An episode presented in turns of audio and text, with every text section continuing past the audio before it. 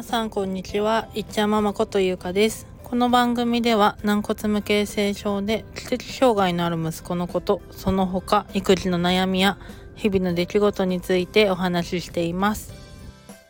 今日は7月4日の火曜日です。毎日暑い日が続いていますが、皆さん体調の方はお変わりありませんでしょうか？気づいたら2023年も上半期終わってしまってもうあと半年で今年も終わりということでなんだかあっという間に今年も終わってしまいそうな予感がしています。スタンド FM をちょうど始めたのが3月だったんですけど、まあ、その時はまだ娘も保育園とかに行っていなくって一時保育だったんですね。で4月になって保育園入園してでまあもっと収録ができるだろうと思ってたんですけど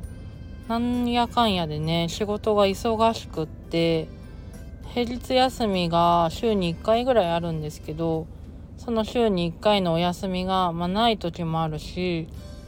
まあ実際あったとしても息子の病院だったりとか、まあ、娘が体調不良だったりとかいろいろねあってなかなか収録ができなくって結構いろいろイベントごとっていうか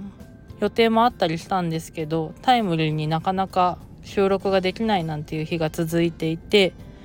なのでねまあ月も変わったし今月からはもっとたくさん収録できればいいなという、まあ、希望を持ってるんですけどちなみに今日はですね午前中夫と2人で支援学校の見学に行ってきました。またインスタグラムとかの方にもちゃんと文字としてね投稿して残したいなと思ってるんですけど記録を。率直な感想としてはすごく良かったっていう一言ですね。私の場合たまたま息子が病気や障害を持って生まれてはきているんですけどでも子供の時から福祉に携わることって意外と多かったと思うんですよね。中学生ぐらいの頃から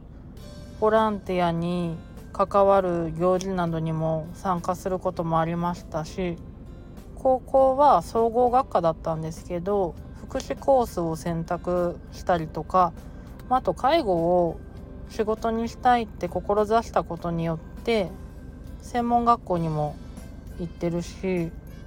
そこで研修だったりとか実習だったりも経験しているので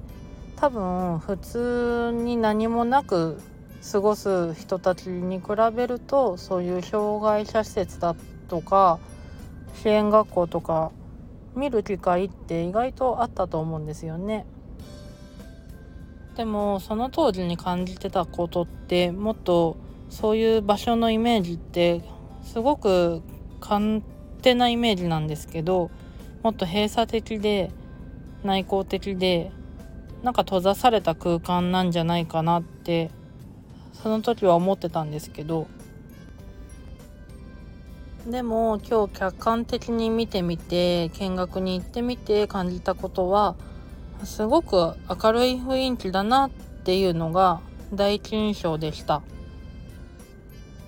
建物もすごく広くて清潔感があるし窓も大きくって光もたくさん入るし何よりも生徒さんが生き生きとしてて笑顔が絶えなくってでそれに対して先生たちが温かく見守っている雰囲気っていうのがすごくよくってであーなんか息子がこれから先ここで生活をしていくのが学んだり楽しんだりしていくのがすごく想像ができたんですね。で見学終わった後に夫も「あなんかすごく安心した」って言っていて「もうここに行かせたいね方向性が見えたね」っていう話を2人でしながら帰ってきました。6月の頭に地域の小学校の支援級も見学していたんですけどもうその時は息子が本当そこにいるイメージっていうのが全く見えなくって、まあ、たとえ行ったとしても無理をさせるだけだなって思ったんですけど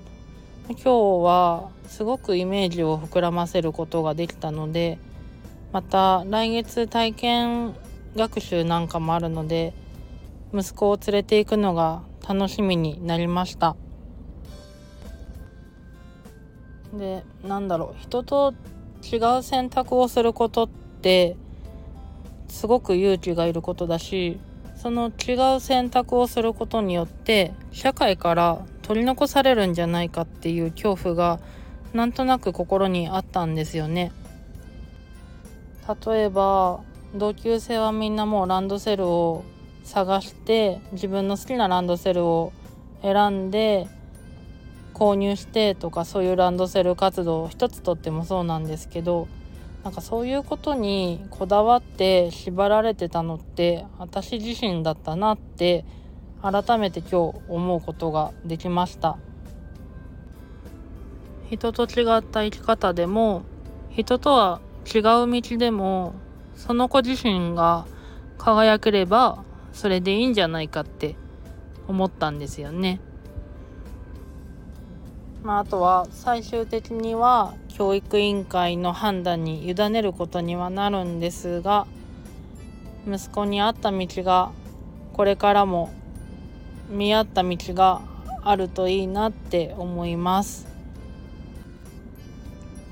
さてじゃあちょうどいい時間なので実は今息子が個別療育の OT を行っているんですよね。今日は保育園プール開きで午前中目いっぱい遊んで給食食べて本来ならねお昼寝をする時間なんですけど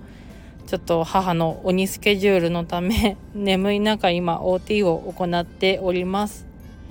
もうちょっとしたら終わるのでお迎えに行きたいと思いますそれでは本日の配信も聞いてくださりありがとうございました。また次回の配信でお会いしましょう。さようなら。